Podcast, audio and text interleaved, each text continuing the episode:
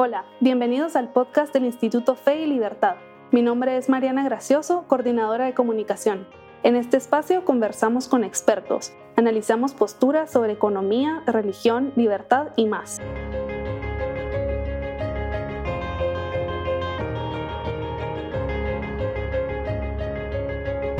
Today we will be interviewing Michael Miller. Thank you so much for being here. Uh, Michael Miller is the Chief of Strategic Initiatives um, at Acton Institute. And uh, we know him in Guatemala for hosting uh, the Poverty Cure series.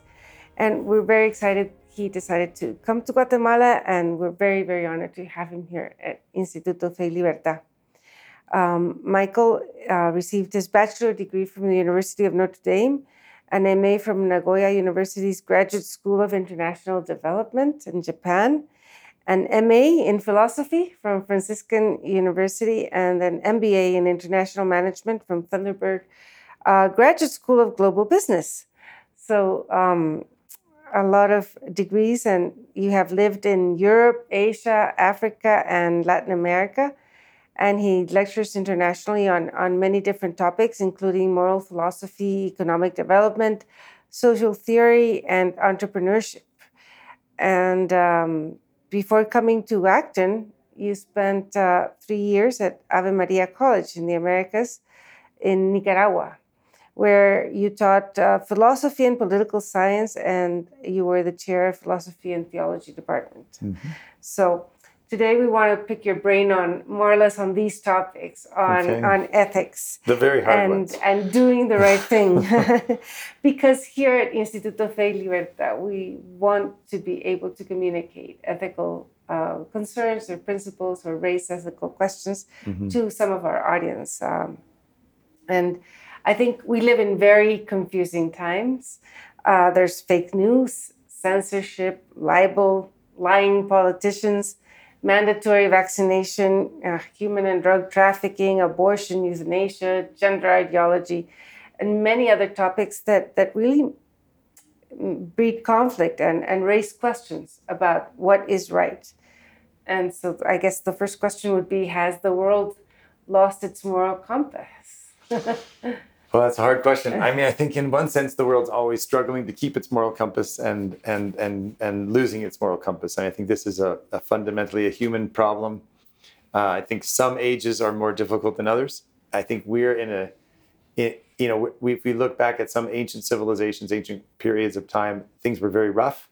Uh, there was abortion and euthanasia and murder and gladiatorial matches, and so like there these were these were very very rough times. People did not have justice. That the idea of human rights had not spread from the Jewish and Christian tradition into the West the way the way it is now. So even even the, some of the secular concerns with human rights actually come out of the Hebrew Bible, right? And, and so so in in one sense, this is I think the way of man. I mean, you read the book of Genesis, uh, we see murder and rape and and brutality. Uh, um, and so this is, uh, I think, a constant struggle. I think one of the challenges we have now, um, you brought up just fake news and, and media. I mean, I think the fact of modern technology and immediacy of information mm-hmm. is, is a big challenge.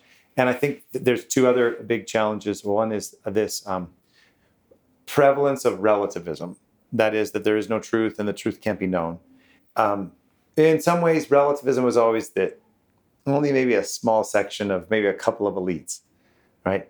Uh, when relativism spreads down to the to to everyone, uh, it creates a brutish, brutal uh, society, and people don't they don't know how to how to um, navigate. And so I think a big problem is that the the uh, the uh, former Pope Benedict XVI, before he was elected Pope, he gave a very famous homily mm-hmm. where he talked about we. He said we live in a difficult time where everything's kind of moving and flexible. Uh, uh you know, uh, not flexible, but volatile, like you, you, described.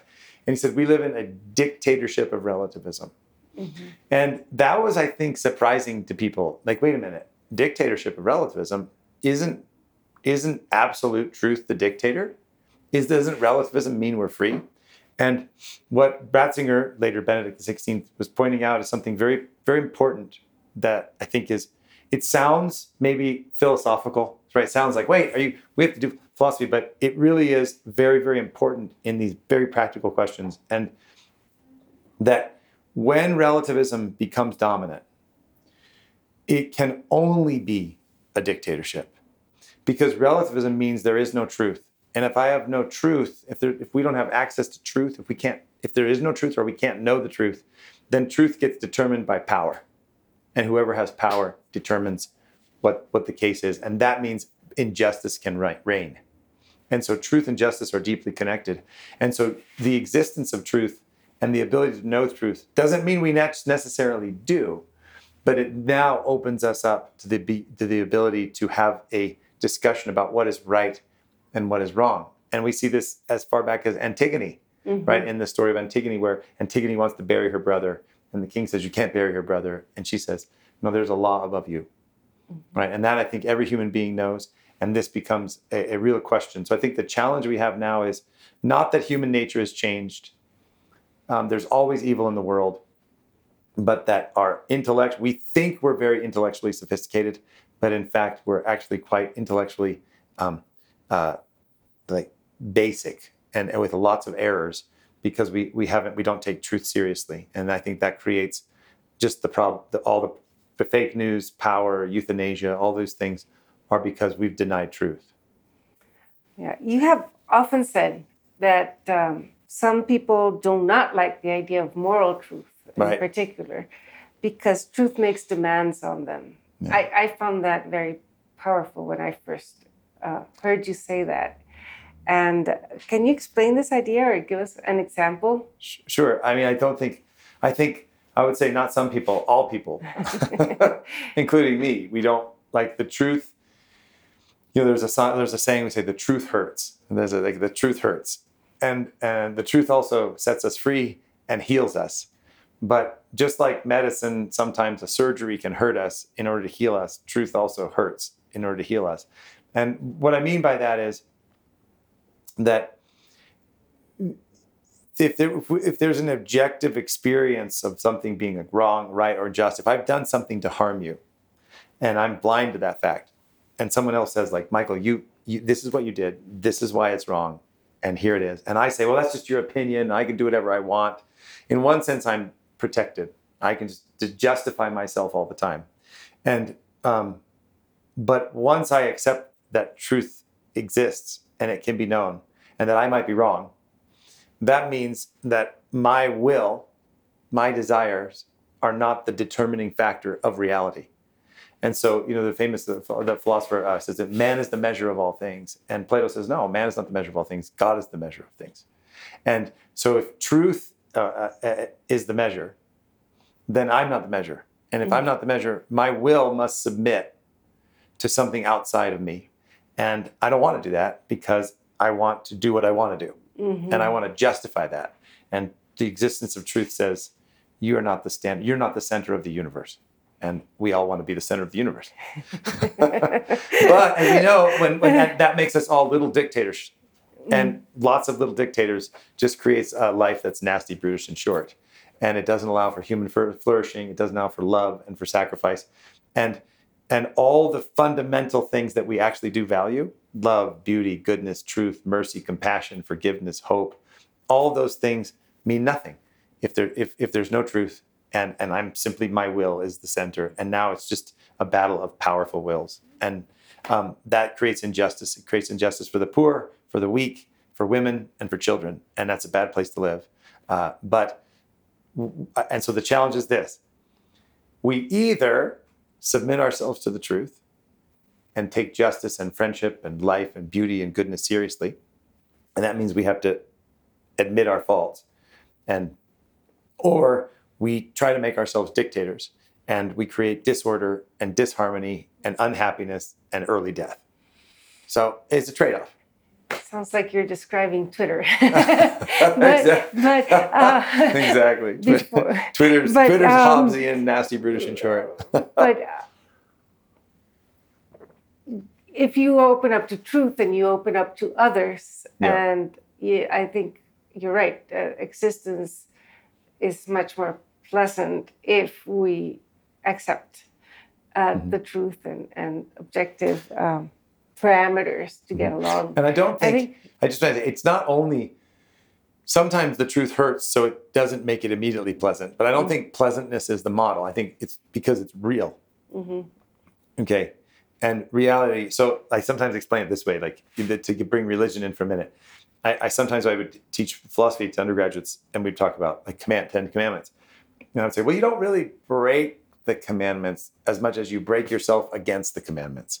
Because the because it's not mm-hmm. just practical, it's, there, you're you're dealing you're you're dealing with reality. So I can deny truth and I can step out into the street in front of a bus, but I'm gonna get hit by the bus. Right. and and and so it's it's not simply because it's more useful, but because it is actually reality that that matters. And then when we have that, now we can actually say, okay, now let's debate on what's right, what's wrong, what's just, how's the best way to help the poor, how's the best way to do this, how should I treat my neighbor. And until you have that depth of like re- realization of reality and truth, you can't even do it. And the last thing I'll say is that I'm not. This is not original in me. I mean, so this is ancient, but um, I think C.S. Lewis is very good at this. Nobody lives like a relativist. They only live like a relativist. We only want to be relativists when it benefits us, right? But if, if you're doing something that I think is unjust, I'll say that's not fair. Right. Okay, well, why is fair better than not fair? Right? Why is justice better than not justice? Why is goodness better than not goodness? Well, oh, oh, now we have to go into like we have to take these things seriously. So that's that's I think the, the intellectual error that's mm-hmm. just in the air. Mm-hmm. And you see it from you know high school students all the way up to you know presidents. It, it's it's the intellectual error, and that's what's I think making life so coarse right now. So tell me about justice then, because that's sort of the, the social aspect of, of Sure. we have a moral compass, we have truth um, that sort of leads us to talk about how we can treat each other fairly or Mhm. or with justice. Yeah. So, I mean, justice, of course, is the is the real question, right? I think, in a sense, it, I mentioned Antigone. It's in the Hebrew Bible. You know, Plato, Aristotle, all cultures, all everybody's trying to wrestle with this question of like, what's fair, what's just, and and and and, so the classical definition of justice is that you give each person what's due to them. So then you have to ask, okay, well, what determines what's due to them? And um, and so, you know, Plato asks, in, in- there's this debate in the Republic, like Socrates asking Thrasymachus, what's justice? And Thrasymachus says, justice is just the rule of the stronger. Right? And I think as Polemarchus says, justice is rewarding your friends and, and, and, and punishing your enemies, right? And that, that's, people are unsatisfied. That just doesn't seem to work, right?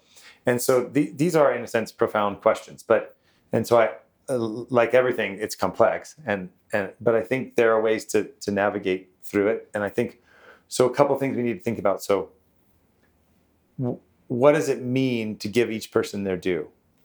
And there are elements to this. I think one of the elements is what's called legal justice, where there's the question of rule of law.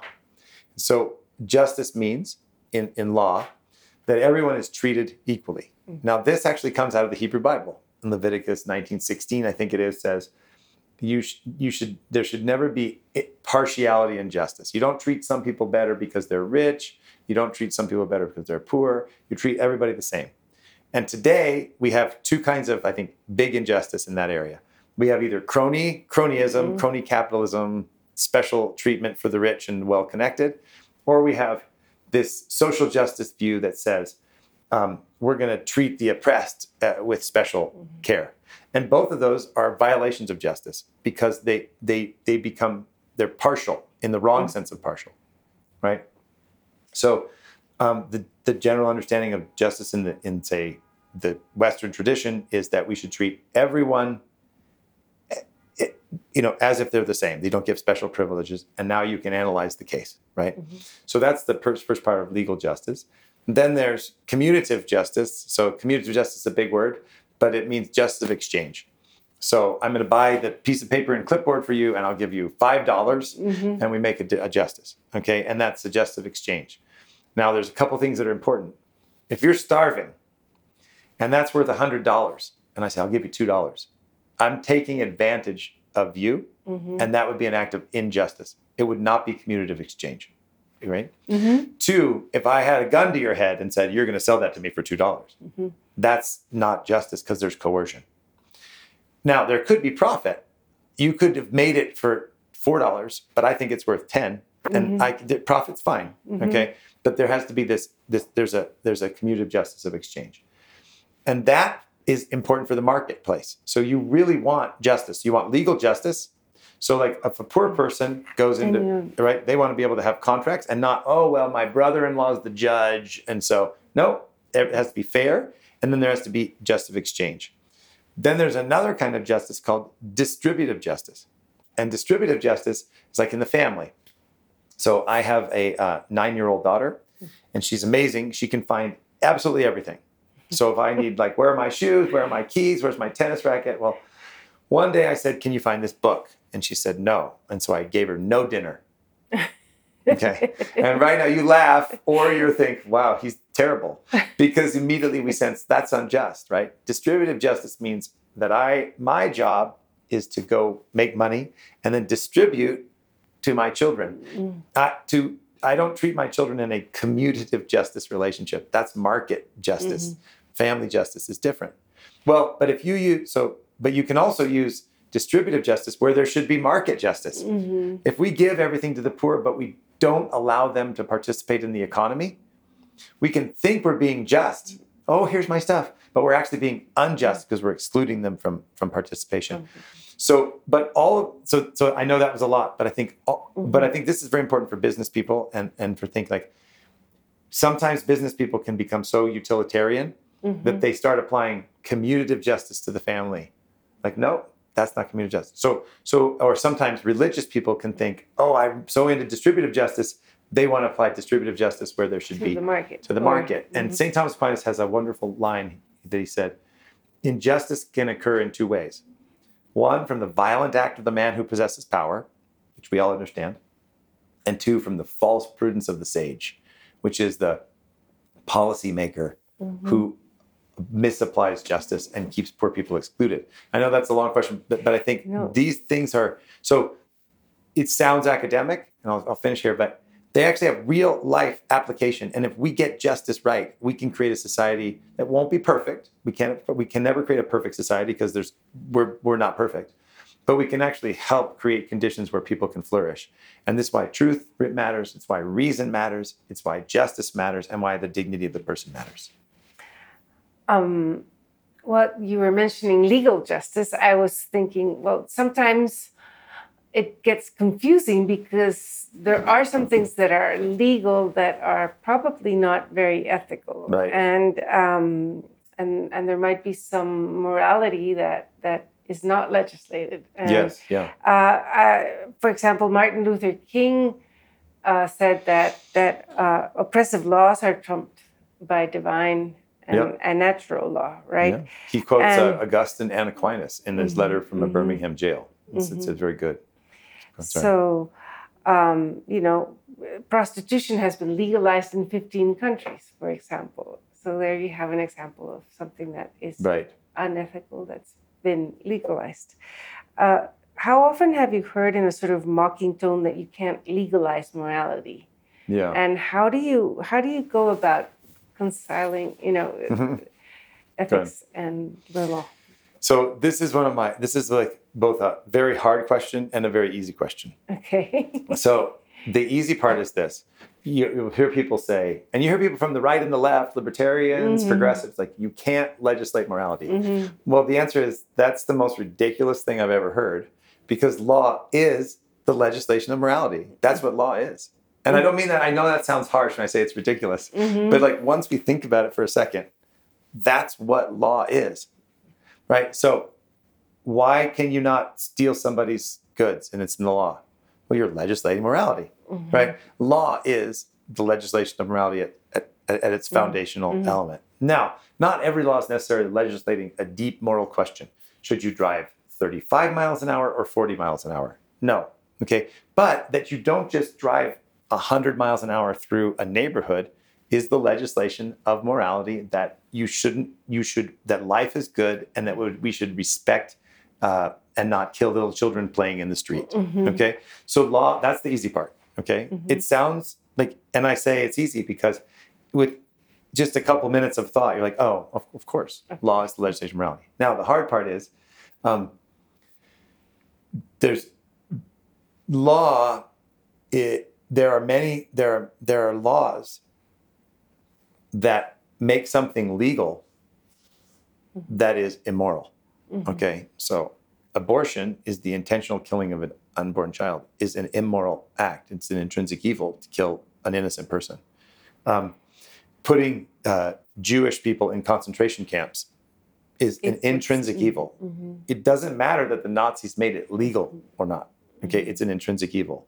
So, um, and this is what Martin Luther King was pointing out: the laws that were racist and excluding African Americans from participation in, in, in social and political life, it didn't matter that they were in the books. They were ille- they were unjust. And so, as uh, Martin Luther King argued, and, and others, an unjust law is not, not a law because a law has to ha- has to be directed towards justice. So there's that's one problem. The other problem is, especially like in the West, America, I think even more so, the United States, even more so, but throughout the Latin America and Europe, I think we're confused. We think if it's legal, it's moral, and that's that's false, right? And and we can see that with some things, but we can't see it with others. But so there's so law needs to be a it needs to be reasonable and it needs to be a reflection of justice. Now the other side is another question: is not everything that's i- that is immoral Mm-hmm. should be made illegal. Mm-hmm. Okay, so I mentioned I have like the like children, okay, mm-hmm. and so children don't always tell the truth, and so it's my job as their father to say like to tell them you have to tell the truth, mm-hmm. and I may have to punish them or etc. But we can't have the police come because they said, Right. "No, did you take the candy? I did not take the candy." Like, right? Not not everything should be ille- illegal, and and and like a, a, St. Thomas Aquinas talks about this as well. Like, it- this is a bit earthy, but you know, the Catholic Church teaches that you should not have sexual relations until you're married. But it would be wrong for the state to outlaw that. Why? Because it would give the state so much power. They're knocking on your door all the time, right? That creates a totalitarian state.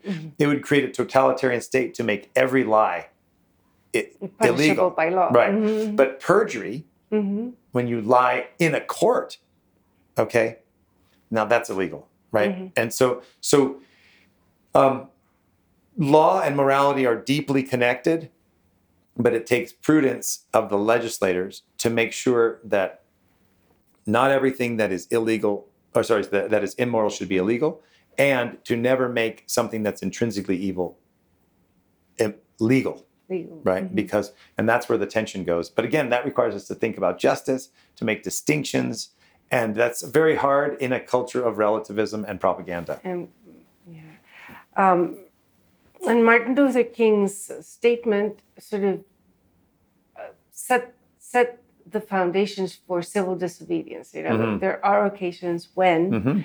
as citizens, we can go against Right. uh, what what the law prescribes, and I don't know if if it shocked you, but it shocked a lot of people here in in Guatemala and Latin America to see what happened during the pandemic uh, with the riots um, Yes. uh, instigated by, by Black Lives Matter and some other organizations where they were vandalizing private property and uh, burning buildings and uh, bringing down statues. And they did this in the name of racial equality and and justice and justice. And Yeah. they and they they sort of seem to take the civil disobedience discourse of Martin Luther King to to a place where, for me at least, it it, it didn't belong. They they, Mhm. they they went beyond the Mhm. limit. Mhm. I don't know if yeah I- i think you agree. so well I, I do actually so i think there's so civil disobedience is a very important thing um, so st thomas aquinas and again martin luther king quotes aquinas and augustine aquinas uh, makes some important distinctions that i think are helpful here. And they and again king is writing in that tradition so that's why i'm connecting them together. That um, there are there are good laws and bad laws. There are just laws and unjust laws. And in one sense, an unjust law is not, not a law at all. So what Aquinas says, and then there's the, I'll get to the American, like the, the United States tradition, is if there's a law that's bad and it's fundamentally unjust and prescribing that you do evil, you must disobey. Mm-hmm. Right? So if you have to do something that's intrinsically evil, you say, I cannot do it. And if that requires you to go to prison or be be executed, then you must you must obey God rather than man. Mm-hmm. And and Benedict XVI has a beautiful line. He said, you know, in the totalitarian regimes of the 20th century that completely rejected justice um, and reason, they rejected reason, truth, and justice, and it was just pure power. He said it was the the, the testimony of the martyrs who stood up to the lies and would rather die than comply that helped convalesce reason, help mm-hmm. heal reason, and of course, truth and justice. So you can never like obey a fundamentally unjust law. Then there's a second type of law that is bad and, and unjust, but maybe not intrinsically evil or like a little bit on a lower element. And what Aquinas says there is that you should obey the law and work to get it changed. Right. because if you just immediately don't disobey every law you don't like, it's too easy for us to say, well, I just don't like that law. Well, maybe it's not, you don't like it. Maybe it's a bad law, but it doesn't mean it's intrinsically evil. Okay. Um, and even if it's not good, it's still, it's still, it's still a problem. So, so how you disobey and and then and then you work to get it changed.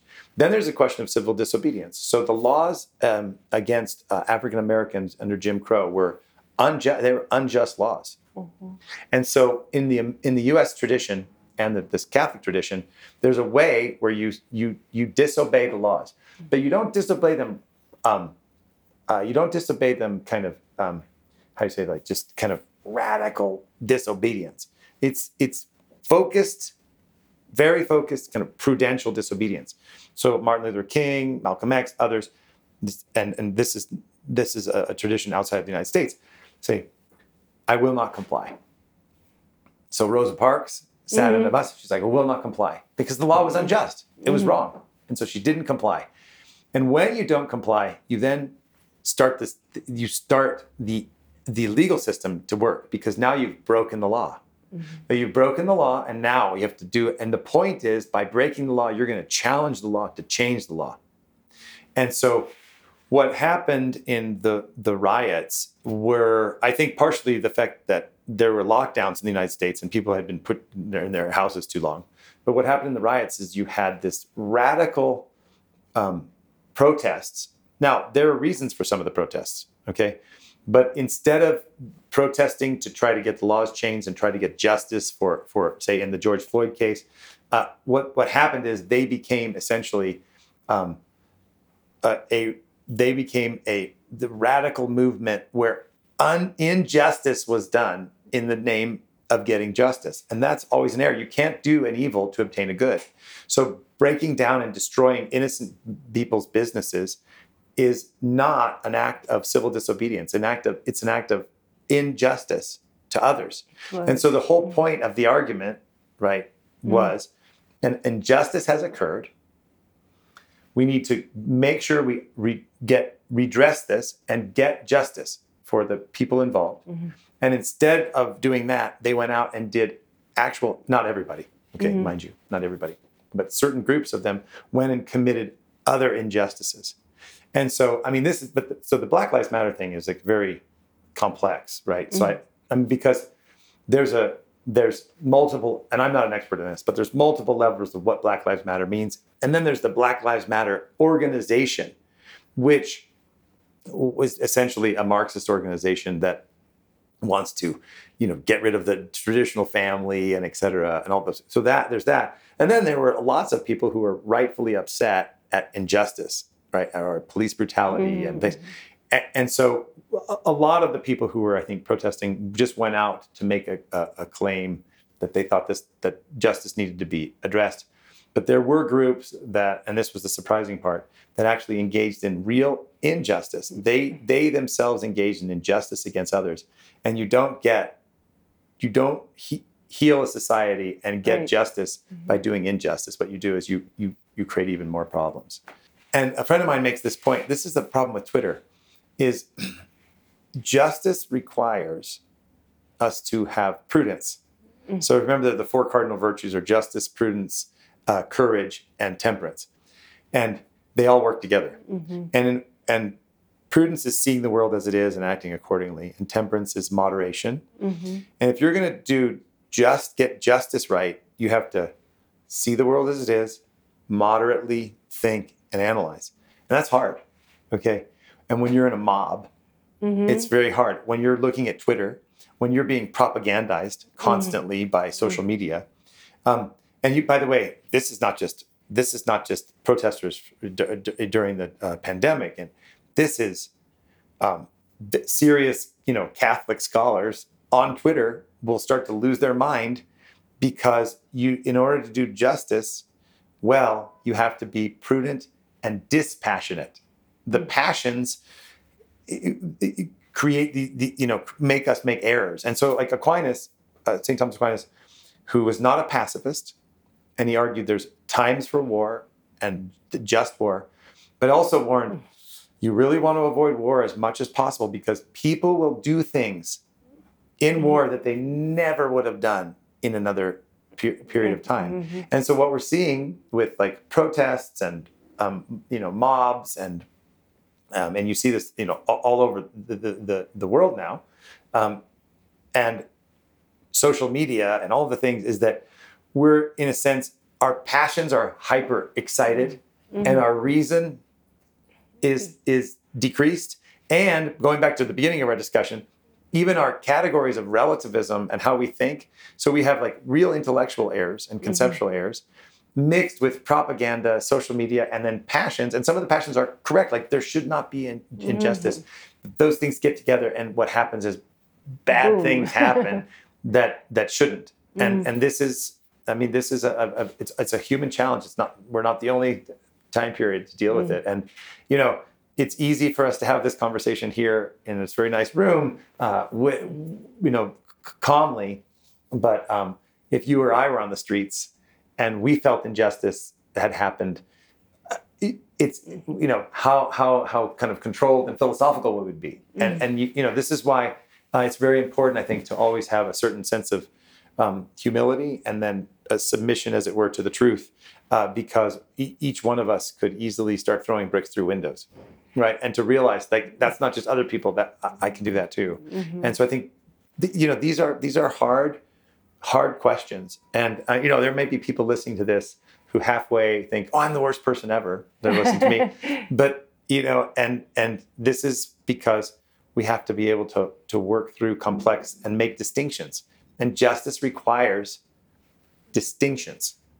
Justice requires us making real serious distinctions on intent situation context etc and if we're so passionate that we can't make distinctions we often create more injustice More injustice. Um, So may we always, I guess, may we always have to do justice in a very calm place like this, and and and be spared the, the difficulty of being in place. And that's why Martin Luther King was so impressive. thinking about things um, ahead of time, you know, not when you are faced with the crisis or the Mhm. challenge, or, and not where you're in a situation, a mob situation, or Right. but having having given thought to these things. I think that's why it's important to sort of bring back the Talk discussion yeah. on ethics and and uh, And I think, can I say, and that's why I think Martin Luther King, you know, Mhm. um, he had a broad, broad corpus, and people can agree or disagree with various parts. But I think he was very impressive because he, in the midst of real injustice, he was a voice of of of justice and of moderation, yes. and and and really, I think a, a model in that way. Mhm. And I mean, you see this with the, some of the other great dissident uh, leaders, uh, Mhm. not only in the United States but other places, who stood up to the truth and could have incited violence but didn't. Mhm. You know, because Martin Luther King could have incited incredible violence. He had a lot of power, and, and he he didn't. He he held it back, and I think that that too is a is a um, a, ver- a very admirable thing. Uh, you know, I I hope I would be able to do that. But Mm. you know, when you have a lot of power, you can incite violence. To not do it is a sign, I think, of a great leader. Um, so, I guess the question now would be how, how do we go about teaching ethics in this time and age? Uh, what, what can Instituto Fe Libertad do to increase um, people's understanding of truth and, and ethics and morality and prudence? you know, these are these are difficult questions. I mean, this was a question of like the Aristotle, I think, asked, "Can you teach virtue?" Right, mm-hmm. and um, I say I think the first teaching, of course, is just in our own lives we try to do the best we can to live according to uh, truth and an ethical, moral life, to ask forgiveness when we make error, uh, to be to change our ways as much as we can. I think so the first thing is we each of us tries to do the best we can, and then to admit our faults and correct them as much as we can and continue to do that. I think in and then in the teaching of, of ethics, I think I, I think the you know part of the beginning is we have to we have to do some basic philosophy on does truth exist and can you know it? Mm-hmm. Um, does the law of non-contradiction hold? So this is Aristotle's Metaphysics, Book Four. Uh, you know, can, can, two things be the same at, in the same way at the same time? You know, and he says no, they can't. Okay, well, then so, and then then to to as you said, um, think about these questions of justice, walk through them, and wrestle with them, so that we do have that the habits of mind to make distinctions, uh, but also that we fun, that we practice virtue because you know it's very easy to talk about being good. It's much harder to be harder good. To be- so we have to just practice virtue, and I think that virtue is done in community. It's done in families. It's done in other people who want to be good, and you work together. You hold one another accountable, and um, you you you don't we don't create we don't create virtuous moral people in an ethics classroom. Mm-hmm. Uh, but I do think there's a place for uh, sound teaching, and I think the the back to this point of the dictatorship of relativism, we have to we have to escape the hall of mirrors mm-hmm. of materialism and relativism and radical empiricism because all of those things lead us down into a, a, the depths where justice is simply the rule of the stronger and i am the measure of all things and if if we're all living as the radical measure of the world uh, we have nasty british and short life so i think you know i don't think there's one way but I think fundamentally is the, the family and and parents and children all trying to live together in harmony, uh, saying you're sorry, doing your best, and then making distinctions. I don't know if that's a very good answer. If I had a better answer, I don't know. Maybe I'd be rich. but that's what I guess I'll have to think about it more. It's because it's a very good question. Well, thank you so much. I think we scratched the surface of, yeah, of this topic, hard. yes. but um, We'll probably make some people mad, some, some light. people happy. I think you shed some light on this controversial topic and have guided us for future for future exploration. So mm, thank, thank, you much. Thank you very much for granting us this interview. Um, thank you. For more information regarding Instituto Fe Libertad, its work, activities, and what was discussed in this episode, you can visit feylibertad.org and our sites on, on Facebook, Twitter, LinkedIn, Instagram, and YouTube. Thank you very much for joining.